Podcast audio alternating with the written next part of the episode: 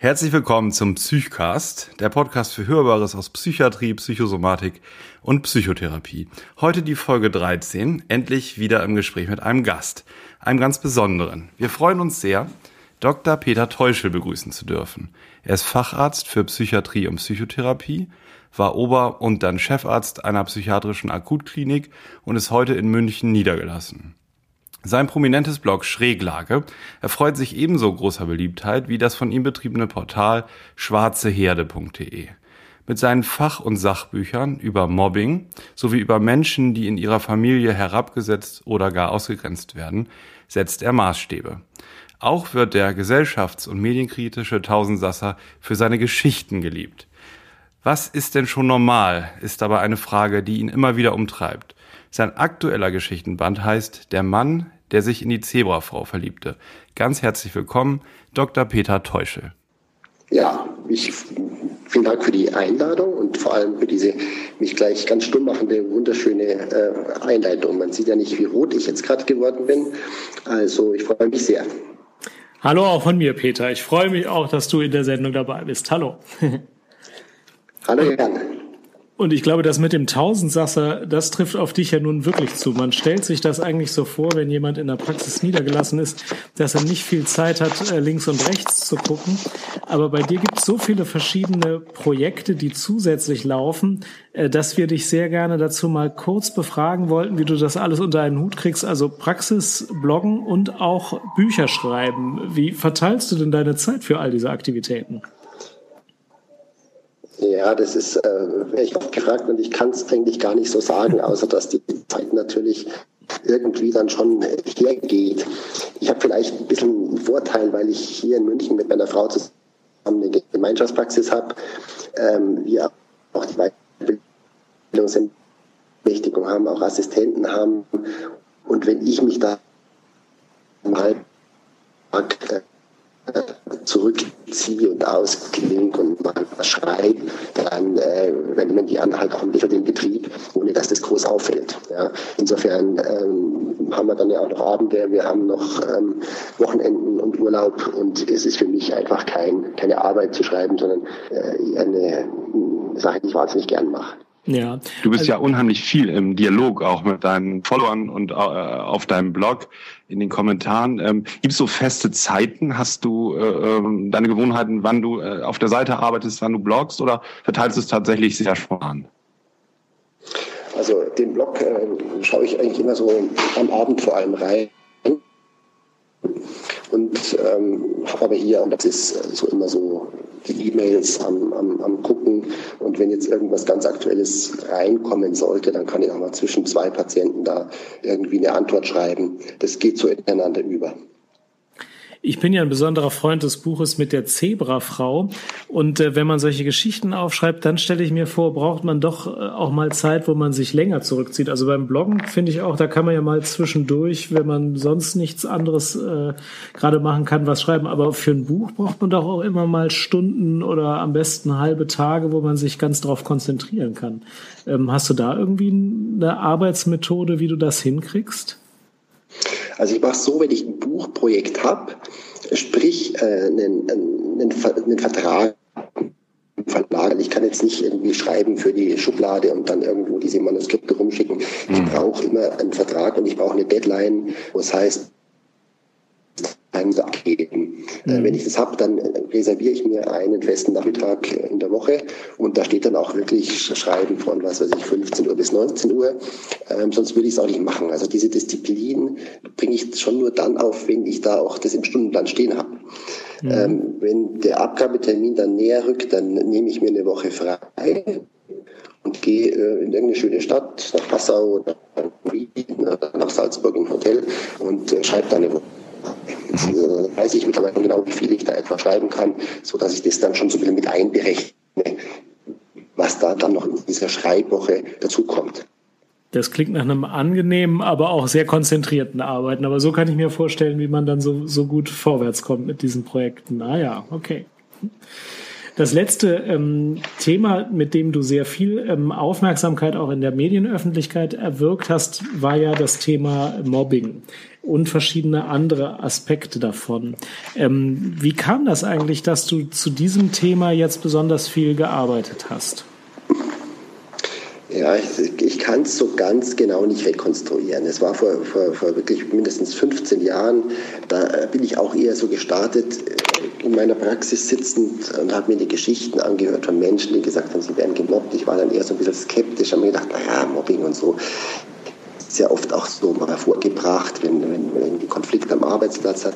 Nur wurden es dann immer mehr von diesen äh, Erzählungen und die haben sich doch sehr geglichen.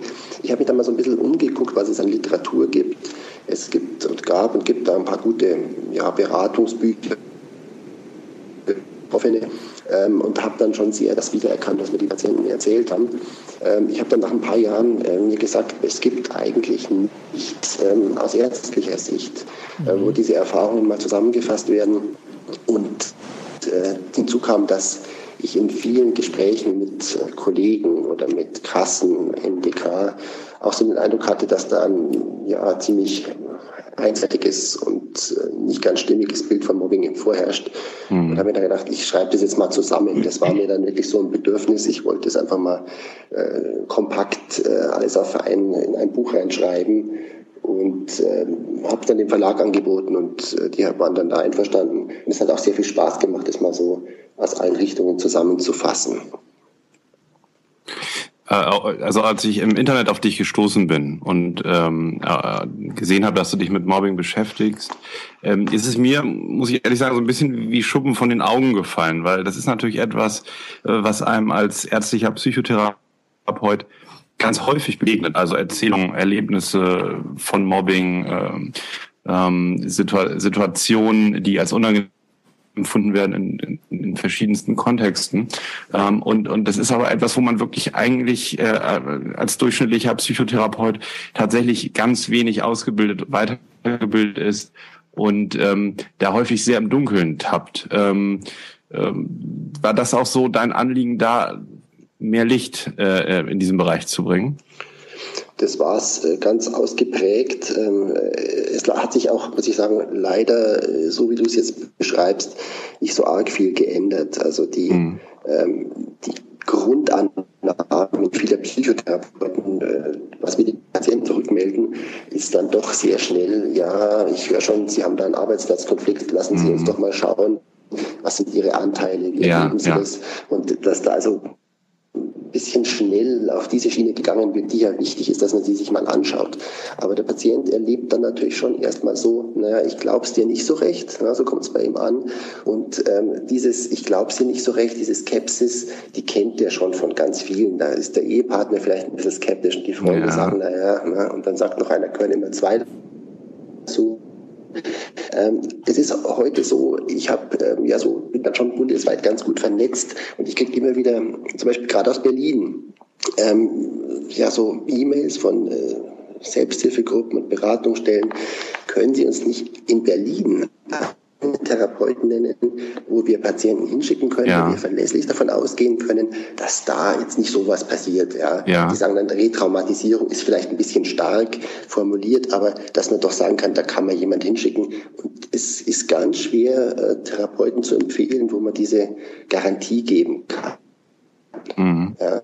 Es ist leider nach wie vor in meinen Augen großes Informationsdefizit über dieses Thema. Das ist sehr polarisiert. Es wird in der Presse sehr äh, ja, schnell und äh, ziemlich schlampig manchmal verwendet für alle möglichen Geschichten von Konflikten, sodass da die öffentliche Wahrnehmung und auch die Wahrnehmung der Fachkollegen, ähm, meine ich, nicht ganz äh, up-to-date ist. Das finde ich sehr interessant, weil äh, gerade wenn man äh, psychotherapeutisch und äh, vielleicht sogar psychodynamisch, psychotherapeutisch arbeitet, gehört das ja eigentlich zum Werkzeug zu wissen, dass man ähm, unbewussterweise in die gleiche Falle treten kann, was viele tun. Also dass man sich mit zum Täter macht und etwas reinszeniert, was der Patient ähm, im sonstigen Leben auch erlebt. Und da ist wirklich für das Thema Mobbing gar keine Sensibilität da. Und äh, das, ja, deswegen glaube ich, das ist, sind wichtige Beiträge, die du, ähm, die du leistest deinen Arbeiten. Mich würde mal inhaltlich interessieren, wenn, wenn das okay ist, Jan, wenn ich ja, klar, sehr jetzt schon so ein bisschen, du sagtest gerade, das wird häufig äh, für alles Mögliche verwendet ähm, oder, oder ähm, inflationär vielleicht auch ähm, tatsächlich im, im, falschen Kontext. Was ist denn so eine typische Situation oder was muss erfüllt sein, damit man überhaupt von Mobbing sprechen kann? Es gibt mittlerweile so ein paar ganz gute Definitionen, äh, wobei die ganze Mobbing-Forschung möchte ich es vielleicht gar nicht nennen, aber die Mobbing-Betrachtung ist gar nicht so alt noch. Also die ersten äh, ja, ernstzunehmenden Studien oder Beobachtungen sind das 1993, also es ist eine ganz junge Geschichte. Und ähm, man sagt, Mobbing sind, äh, um diese Definition mal zu nennen, sogenannte kommunikative Handlungen, äh, kann man sicher nochmal äh, reden, was das ist, die immer gegen eine einzelne Person gerichtet sein müssen, vor einer oder mehreren anderen Personen, die sehr oft, das heißt mindestens einmal pro Woche und über einen längeren Zeitraum, das heißt mindestens über ein halbes Jahr vorkommen mhm. und eine Täter-Opfer-Beziehung zeichnen. Man kann dann noch konkretisieren, wenn Mobbing am Arbeitsplatz vorkommt, dass das Ziel des Mobbings in jedem Fall äh, die Entfernung des Opfers vom Arbeitsplatz ist. Also der Mobber will mhm. in jedem Fall, dass, dass der Gemobbte am Schluss nicht mehr an diesem Arbeitsplatz ist. Ja. Und das gibt natürlich dann äh, ganz viele verschiedene ähm, Mobbing-Handlungen, sei es von äh, dass Freiheit eingeschränkt wird, dass man jemand nicht ausreden lässt, dass beschimpft, dass äh, ungerechtfertigte Kritik geübt wird, dass jemand bedroht wird, dass man äh, auf der anderen Seite ihn völlig ausgrenzt, ihn nicht mehr grüßt, nicht mehr mit ihm spricht. Ähm, eines der häufigsten, dass äh, Gerüchte verbreitet werden, was ja, oder auch vielleicht nicht erstaunlicherweise die häufigste Mobbing-Maßnahme ist, weil es vielleicht auch so schön einfach geht mhm. und äh, sehr, sehr wirksam ist, weil was hängen bleibt. Man macht sich über jemanden lustig, man, kriegt äh, die äußeren Dinge von, äh, von, von jemandem ähm, bis uns oder man sagt hier, dass man seine Arbeit äh, zerstört oder ihm gar Dinge unterstellt, dass ja, falsch gemacht hat oder bis zu den silbernen Gefühlen geklaut haben soll, die man ihm in die Tasche gesteckt hat. Es gibt ja. nichts, was es nicht gibt. Kann Mobbing jeden betreffen? Es kann, kann jeder, äh, der noch nie Probleme äh, in eine Mobbing-Situation kommen? Äh, muss man so sehen, ja. Also es gibt jetzt keine typische Mobbing-Opfer-Persönlichkeit. Da haben nämlich alle Studien äh, nichts richtig Reproduzierbares erbracht, was man dann äh, wirklich sich äh, man identifizieren hätte können. Ähm, sicherlich, es kommt, auch, es kommt sehr auf den Arbeitsplatz an. Es kann zum Beispiel an einem Arbeitsplatz, wo alle so ein bisschen äh, gerne einen Schlendrian machen und einer kommt hin, so ein ganz ordentlicher, braver, ja, der da irgendwo die Arbeit wegmacht und äh, dann sozusagen das Geschäft verdirbt, äh, der kann auch so ein Mobbingopfer werden. Also, mhm. äh, da muss man noch gar nicht jetzt sich aufführen oder Konflikte herbeibeschwören. Es gibt äh, eine Studie, die hat gezeigt, dass es so ein bisschen äh, häufig kreative Leute trifft, die ein bisschen schwierig sind, ein bisschen Querdenker sind. Mhm. Das ist der eine Studie. Und die Leute, die ich hier sehe, die Frauen, das sind äh, Leute wie du und ich. Mhm. Also das auch Kollegen unter, unter anderem. Es kann wirklich jeden treffen. Mhm. Hm.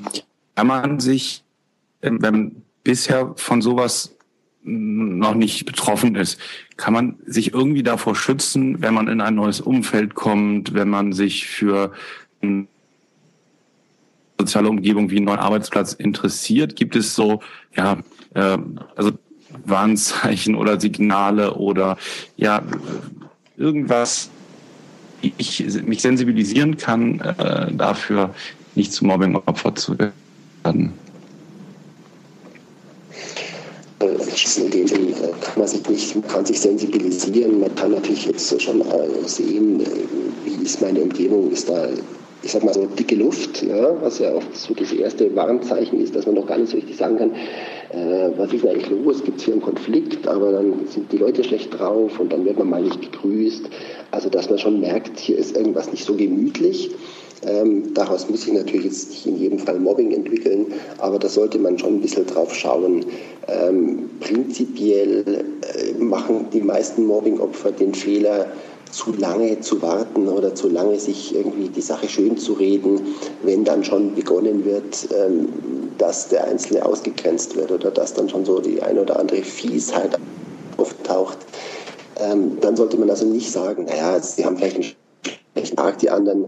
Ähm, zumindest sollte man das nicht zu lange sagen, sondern man sollte dann schon sich überlegen, könnte es sich hier jetzt nicht auch um Mobbing handeln, weil je da drin bleibt, umso stärker schädigt einen zum einen und zum anderen, je eher man sich Unterstützung umso besser ist die, ja, ist die Chance da wieder rauszukommen mit heiler Haut. Ja, ich hätte da vielleicht auch mal eine Zwischenfrage. Ähm, beim Stalking jetzt was ganz anderes. Da gibt's ja so Grundregeln, ähm, die ich ganz überzeugend finde, wie man sich verhalten soll, um, um sowas abzustellen, dass man einmal Kontakt aufnimmt und sagt, ich will jetzt keinen Kontakt mehr und dann äh, äh schweigt. Und gibt's sowas ähnliches eigentlich auch bei, bei einer beruflichen Mobbing-Situation, dass es also Leitprinzipien gibt, an denen man sich orientieren kann, wie man eigentlich reagieren soll? Also soll man möglichst früh äh, jetzt mit der Mitarbeiter Mitarbeitervertretung oder so Kontakt aufnehmen? Soll man ein Gespräch suchen oder ähm, gibt es irgendwas, was immer wieder empfohlen wird, was meistens hilfreich ist als Reaktion? Also natürlich im Stalking ein bisschen andere Ausgangssituation. Ähm, beim Mobbing ist es so, dass über der Hälfte der Fälle auch der Chef mit beteiligt ja. ist zum Beispiel so dass man da so jetzt auch mit äh, Spechterbrot oder ja. kann man nicht so weit. Mhm. Lieber, lieber Chef, zu dir sage ich nichts und du bitte zu mir auch nichts. Also das, das haut mhm. da nicht so hin. Mhm. Was schon wichtig ist, äh, was ich jedem empfehle, der möglichst frühzeitig das Gespräch zu suchen, möglichst frühzeitig äh, sich Personalvertretungen zu offenbaren. Nicht, weil das so hilfreich wäre, sondern weil man es gemacht haben sollte, ja, um auch wirklich alles versucht zu haben in so einem Konflikt. Man muss natürlich davon wissen, eingangs sagte, dass die äh, Intention immer ist, das Opfer vom Arbeitsplatz äh, zu vertreiben, mhm. dass eine, das Finden eines Kompromisses nie vom ähm, Mobbingtäter gewünscht ist. Also es, mhm. das wird letztlich, wenn es sich so wirkliches Mobbing handelt, mhm. werden Verhandlungen, Gespräche nie zielführend sein, weil sie nicht im Interesse des ähm, Mobbers liegen. Mhm.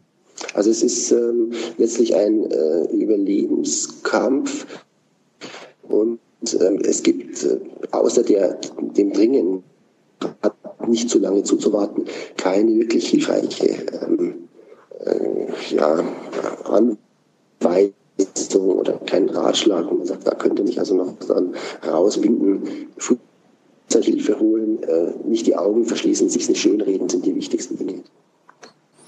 Was du schon hast, dass äh, häufig dann die Umwelt zum Beispiel empfiehlt, äh, geh doch ins Gespräch, äh, ähm, einigt euch doch, das äh, können, können sich erklären lassen.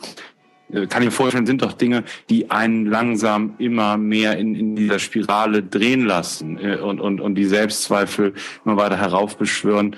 Naja, die sind ja alle ganz vernünftig um mich rum, aber bei mir klappt das einfach nicht. Das scheint ja wirklich an mir zu liegen. Das ist exakt die so gute Formulierung, was da dann wirklich passiert. Ne? Also es gibt jede Menge gute Ratschläge, die auch dann wirklich gut sind, wenn es sich um einen ähm, Arbeitskonflikt äh, gewöhnlicher Prägung handelt, ja. die beim Mobbing leider nicht greifen. Und dann äh, kommen natürlich die Selbstzweifel, wieso kriege ich das nicht hin? Und äh, meine Kollegen haben ja auch nicht das Problem und äh, offenbar hat es auch mein Partner nicht, der sagt mir, gibt mir gute Ratschläge und meine Freunde auch. Und dann äh, ist natürlich so eine, so eine ganz gewaltige äh, Abwärtsspirale im Gang, wenn ich äh, meiner Wahrnehmung ähm, nicht mehr traue, wenn ich mhm. mein Selbstwertgefühl auch langsam verliere. Das ist dann schon, äh, sagen wir, etwas fortgeschrittener äh, fortgeschritteneres Stadium. Das heißt, für einen Arzt ist eigentlich schon wichtig, echtes Mobbing zu erkennen, weil der Umgang mit dem echten Mobbing was ganz anderes ist als ein Umgang mit einem Arbeitsplatzkonflikt. Ganz genau. Also ah, ja. da deswegen ist diese Abgrenzung äh, echt vom echten Mobbing von anderen Arbeitsplatzkonflikten so extrem wichtig. Deswegen sollte jeder, der sich damit beschäftigt, auch diese Definition im Hinterkopf haben und äh, diese Beschreibung des Patienten oder Klienten schon auch immer damit abstimmen, was, was habe ich denn hier vor mir? Ja. Äh, weil sonst kann es wirklich zu einer Fehlberatung kommen, zu einer Fehlbehandlung kommen. Und das wäre natürlich auch katastrophal, weil der Patient sucht ja oft den Arzt erst dann auf, wenn er schon krank geworden mhm. ist und wenn schon äh, Symptome da sind. Äh, und dann sollte eigentlich ab dem Zeitpunkt des Arztbesuchs die Sache sich äh, ändern. Es ist ja auch so, dass man die 17 in, ja, nicht in allen, aber in sehr, sehr, sehr, sehr häufigen äh, Prozentsatz äh, wird krank schreiben müssen und vom Arbeitsplatz mhm. entfernen, damit die erstmal aus der Schusslinie sind und sich erstmal sortieren können und schauen können, was ist denn jetzt eigentlich da passiert. Ja. Du hast ein Buch geschrieben, das heißt äh, Bullying. Ich weiß nicht, ob das richtig ausgesprochen ist. Mhm. Ähm, Bullying, ja. Das Bullying. Ist ja, was ist das genau? Bullying. Also man muss wissen, dass Mobbing, äh, der Ausdruck Mobbing, den gibt es nur in äh, Deutschland und in den skandinavischen Ländern. In allen anderen Ländern heißt diese, dieser Vorgang Bullying. Mhm. Ähm, und ich habe in diesem Bullying-Buch den deswegen genommen, weil wir da ein Buch geschrieben haben. Ähm, hier heißt ein Kinder- und Jugendpsychiater mit mir zusammen über ähm, Mobbing in der Schule, Mobbing bei Jugendlichen ähm, wo ich sozusagen den Mobbing-Part des Buches übernommen habe und der Kollege, der Klaus Werner Heuschen, also die kinderpsychiatrische Dimension dann darstellt, ähm, weil das letztlich auch ein, ähm, ein bisschen anderer Vorgang ist, was, was passiert. Und das handelt sich in Kinder, das handelt sich in Schule, das ist was anderes Arbeitsplatz und Erwachsene. Ähm, es gibt ein paar Aspekte, die anders sind. Ähm, und äh, es gibt mittlerweile was beim Arbeitsplatz nicht so erkennbar ist, sehr viele Programme, auch gute Programme, ähm, sich ähm, ja vorbereiten können, falls so ein Bullying-Fall, ein Mobbing-Fall auftritt, wie sie dann mit dem standardisiert umgehen. Und ähm, das ist auch etwas, was man eigentlich jeder Schule an sich, bevor es zu so einem äh, Bullying-Geschehen kommt, äh, schon mal zu rüsten. Was machen wir denn, wenn sowas passiert, ähm, damit wir dann ähm, zielstrebig hier äh, das Opfer schützen und den Täter von weiteren Taten abhalten können. Ja, das, ähm, das letzte Buch äh, und die letzte Aktivität war dann das Schwarze Schaf, was so, eine, so ein bisschen ein Spin-off äh, zu sein scheint, aber ja auch wieder eine neue, andere Dimension hinzufügt. Ähm, vielleicht kannst du den Hörern, die davon noch nichts gehört haben, mal erzählen, um was für eine Problemlage es äh, den Leuten geht, die sich als schwarzes Schaf identifizieren. Ja, der, der, der, die Assoziation äh, schon auch das Mobbing und ähm, war einfach die, ja, die Idee, ob es nicht Mobbing auch in anderen äh, sozialen Bezügen als Arbeitsplatzschule geben könnte, dann natürlich mhm. die Familie als, als, als ganz wichtigste soziale Einheit äh, nahe. Ähm, ich bin da mit dem Mobbing nicht so richtig weit gekommen und habe mir dann aber, äh, nachdem ich mit vielen Leuten, äh, viele Leute befragt habe, ist mir aufgefallen, dass man das einfach viel weiter fassen muss und nicht so mit diesem Mobbing, sondern äh, dass es sich prinzipiell äh, um Benachteiligung und Ausgrenzung eines Einzelnen in seiner Familie handelt handelt. Und ähm,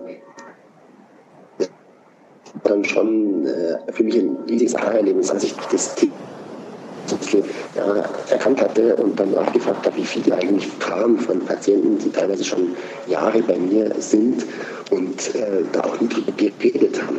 Also es geht darum, dass ähm, der Einzelne sich in seiner Herkunftsfamilie äh, meistens von Kindesbeinen an äh, benachteiligt fühlt, da auch ähm, ja, sehr viele Beispiele nennen kann, äh, wo man also äh, deutlich sieht, dass die Geschwister, was weiß ich, mehr Zuneigung gekriegt haben, mehr gegolten haben, äh, mehr Taschengeld gekriegt haben und äh, dieses schwarze Schaf der Familie äh, ausgegrenzt wurde.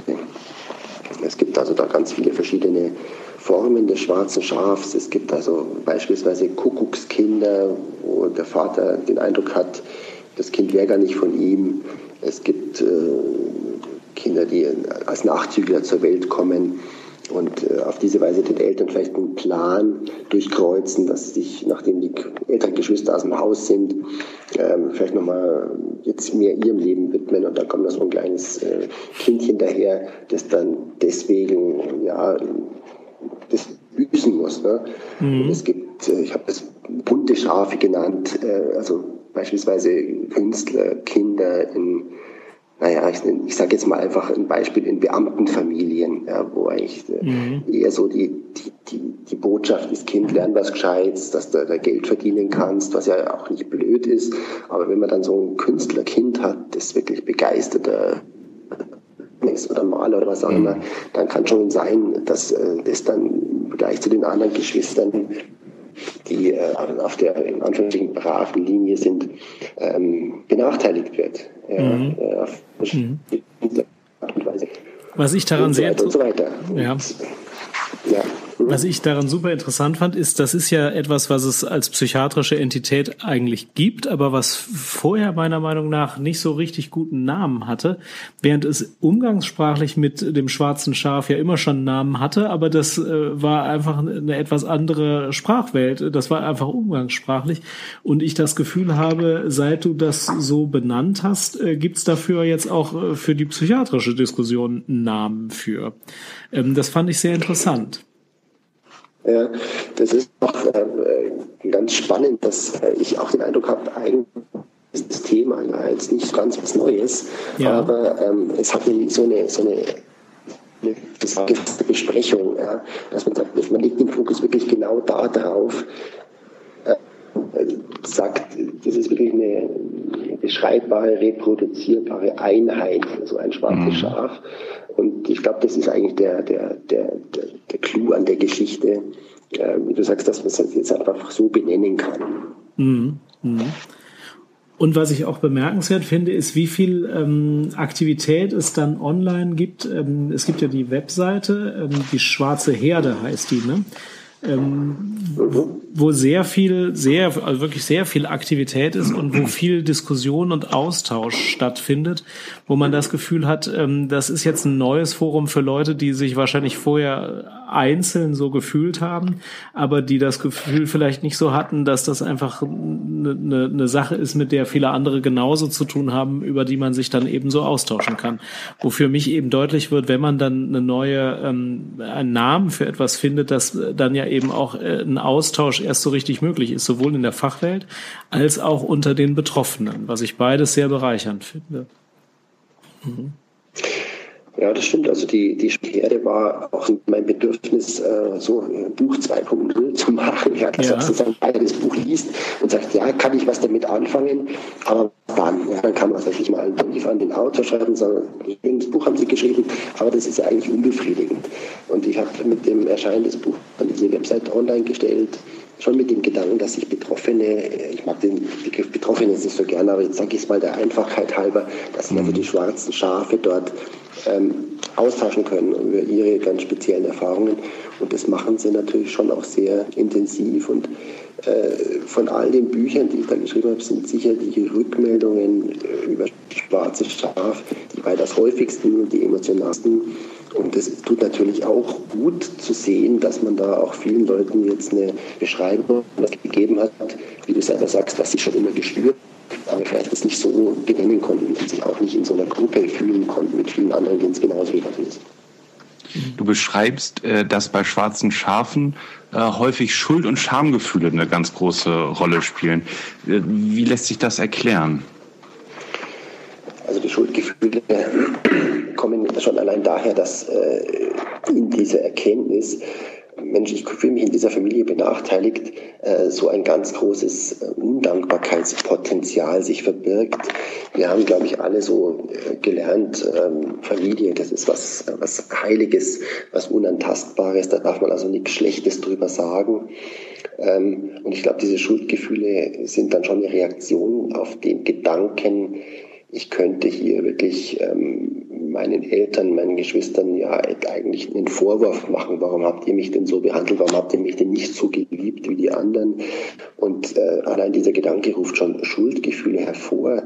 Die Scham ist was viel Unmittelbares, glaube ich. Ich glaube, wenn man die Erfahrung macht, dass man äh, nicht so sehr wie ein anderer geliebt wird, dass man nicht so viel gilt, ähm, ist es ein ganz existenzielles, äh, negatives Erlebnis, das einen mit, ähm, ich sag mal, existenzieller Scham erfüllt. Also, dass ich offenbar nicht so viel wert bin wie ein anderer, dass ich offenbar nicht so liebenswert bin wie ein anderer, ist natürlich eine, äh, gerade weil es im Kindesalter losgeht, eine niederschmetternde Erfahrung. Und ich glaube, da tritt relativ häufig dann sowas, äh, so, so, so ein Schamgefühl auf, das dann auch dazu führt, dass diese Erfahrung auch im, im, im Erwachsenenleben oft erst ganz spät mhm. berichtet wird. Und auch wenn die Patienten jetzt darüber reden, dann äh, machen die das ganz vorsichtig, wenn sie über dünnes Eis gehen. Ähm, die Gefühle sind das eine, aber die Scham ist das viel, viel tiefere. Ja, dass man also auch ich glaube, ich, hab, ich, hab, ich bin aufgewachsen mit dem Gefühl, nicht liebenswert zu sein. Das muss was ganz Schreckliches sein. Mhm. Vor allem, da man ja den Vergleich hat mit den Geschwistern, die offenbar mehr bekommen haben. Das ist, glaube ich, das Entscheidende, ähm, äh, dass ich sehe, meine Eltern waren ja in der Lage, Zuneigung, Anerkennung, was auch immer zu geben. Nur ich habe es nicht gekriegt. Und dann kommt wieder dieser Reflex, den wir vorhin schon mal hatten, wird wohl was mit mir zu tun haben. Mhm. Mhm. Aber ich im Blog gelesen, Peter, dass du ja auch äh, gesellschaftlich äh, überlegst, dass Mobbing, also das ist was sehr verbreitetes und ähm, du hast eine These, dass sowas auch durch prominente Vorbilder legalisiert wird. Also da wir sehen in den Medien, ja, ja zum Beispiel, wenn wenn Pocher, Raab, Böhmermann ähm, öffentlich äh, andere diskreditieren ne, und dafür Beifall kriegen, dass das etwas ist, was so in unserem Selbstverständnis dadurch legalisiert wird und ein Stück Normalität äh, ist. Wie, wie stark siehst du diese Tendenz? Also ist das deiner Meinung nach sehr verbreitet oder ist es punktuell bei Einzelnen in bestimmten Situationen der Fall? Ich fand das sehr spannend, das von der Seite zu betrachten. Ähm, das Interessante, was äh, für mich so interessant war, ist, dass dieses, dieses äh, Modell eines Mobbers, ja, so der, immer mal den, ist ja austauschbar, Pocher, Raab, ja. ähm, nehmen wir mal den Pocher, dass der ähm, dieses Modell eines Mobbers äh, so der, der coole, smarte, ironische, wortgewandte, der so ganz, äh, ja, die Lache auf seiner Seite hat, dass es genau so ist, wie es ähm, nicht im Arbeitsplatz, sondern in der Schule stattfindet. Mhm. Also der Schulmobber ist äh, keinesfalls dieser gewalttätige Schläger mit äh, minderem IQ, der einen da verdrischt, sondern die Mobber in der Schule sind ganz, ganz häufig die Klassenkings und die Klassenqueens, die so, ja, so, so eine Volkschaft um sich geschart haben, die sie cool finden und die dann sozusagen ihre Macht damit äh, demonstrieren, zelebrieren, dass sie zeigen, wie sie miteinander umspringen können. Und was Ähnliches sehe ich schon bei dieser, äh, bei diesen Pocher äh, wo ich den Eindruck habe, da ist ganz häufig so, ein, ja, so eine Infantilisierung unserer Gesellschaft, dass diese Mechanismen, dass so ein cooler Typ, der dann wirklich üble Sachen zu Leuten sagt, dass der die Lache auf seiner Seite hat und dass der dann so als, ja, ist schon, ist schon ein cooler Typ, gell? Mhm, mhm. Äh, dass, der, dass sowas dann stattfindet und interessant ist ja, wenn man dem mal so ein spricht, dann kommt äh, auch gleich eine nicht böse Reaktion, dass man also ja. völlig humorlos wäre oder, oder irgendwie äh, der wahrscheinlich zum Lachen in den Keller geht am Blog. Und da finde ich schon äh, große Parallelen. Und ich, das finde ich an sich eine sehr bedauerliche Geschichte, dass da auch niemand öffentlich sagt, ich finde es überhaupt nicht, mhm. was da passiert. Ja. das, das finde ich sehr schade. Mhm. Ja. Ja, ja, vielen Dank. ähm, ja, äh, dann wollte ich gerne nochmal ansetzen, um mich bei dir zu bedanken, Peter, dass du uns so viel Einblick in deine, deine Arbeiten gegeben hast und uns ein paar äh, Kernkonzepte erklärt hast. Ähm, ich hoffe, dass das ähm, psychiatrische und äh, mediale Tausendsassertum jetzt auch nochmal die Komponente des Podcastens erweitert hat. Du hast schon Radiointerviews gegeben und so, du bist ja nicht neu in dem, in dem Genre, aber ähm, ich freue mich sehr, dass du bei uns zu Gast warst. Herzlichen Dank. Ja, ja ich möchte mich auch bedanken bei euch. Natürlich die Folge 13 ist ja auch wirklich eine sehr schöne Zahl. die ist geschichtsträchtig, klar. Sozusagen als, als bayerischer, bayerischer Psychiater, als bayerischer Psychiater hier auch mal seine Stimme äh, erheben darf, ist ja auch sehr schön. Und es hat mir riesig Spaß gemacht. Ja, vielen, vielen Dank und noch wirklich ganz viele schöne äh, Podcasts, die sich möglichst viele Leute anhören sollen, weil es ist ja auch, muss man auch sagen, eine ganz wichtige Form unter Fach Gebet, was ja oftmals so ganz, ja, den besten Ruf hat, auch mal auf die gute Weise unter die Leute zu bringen. Also vielen Dank euch. Ja, von mir auch vielen Dank, Peter. Wir würden gerne äh, dann äh, wichtige Arbeiten von dir und deine Blogs verlinken, so dass jeder, der jetzt zuhört äh, und dich noch nicht kennt, äh, auch nochmal äh, vorbeischauen kann. Ja, sehr gerne, natürlich, klar. Prima. Vielen, vielen Dank und wir hoffen, dich vielleicht äh, dann nochmal bei uns begrüßen zu dürfen. Zugegebener Zeit, ja. Und vielen Dank nochmal für deine Zeit und dass du dabei warst. Und den Hörern des äh, Psychcasts wünschen wir äh, noch einen schönen Tag und bedanken uns wie immer für die Aufmerksamkeit. Tschüss. Bis zum nächsten Mal. Tschüss.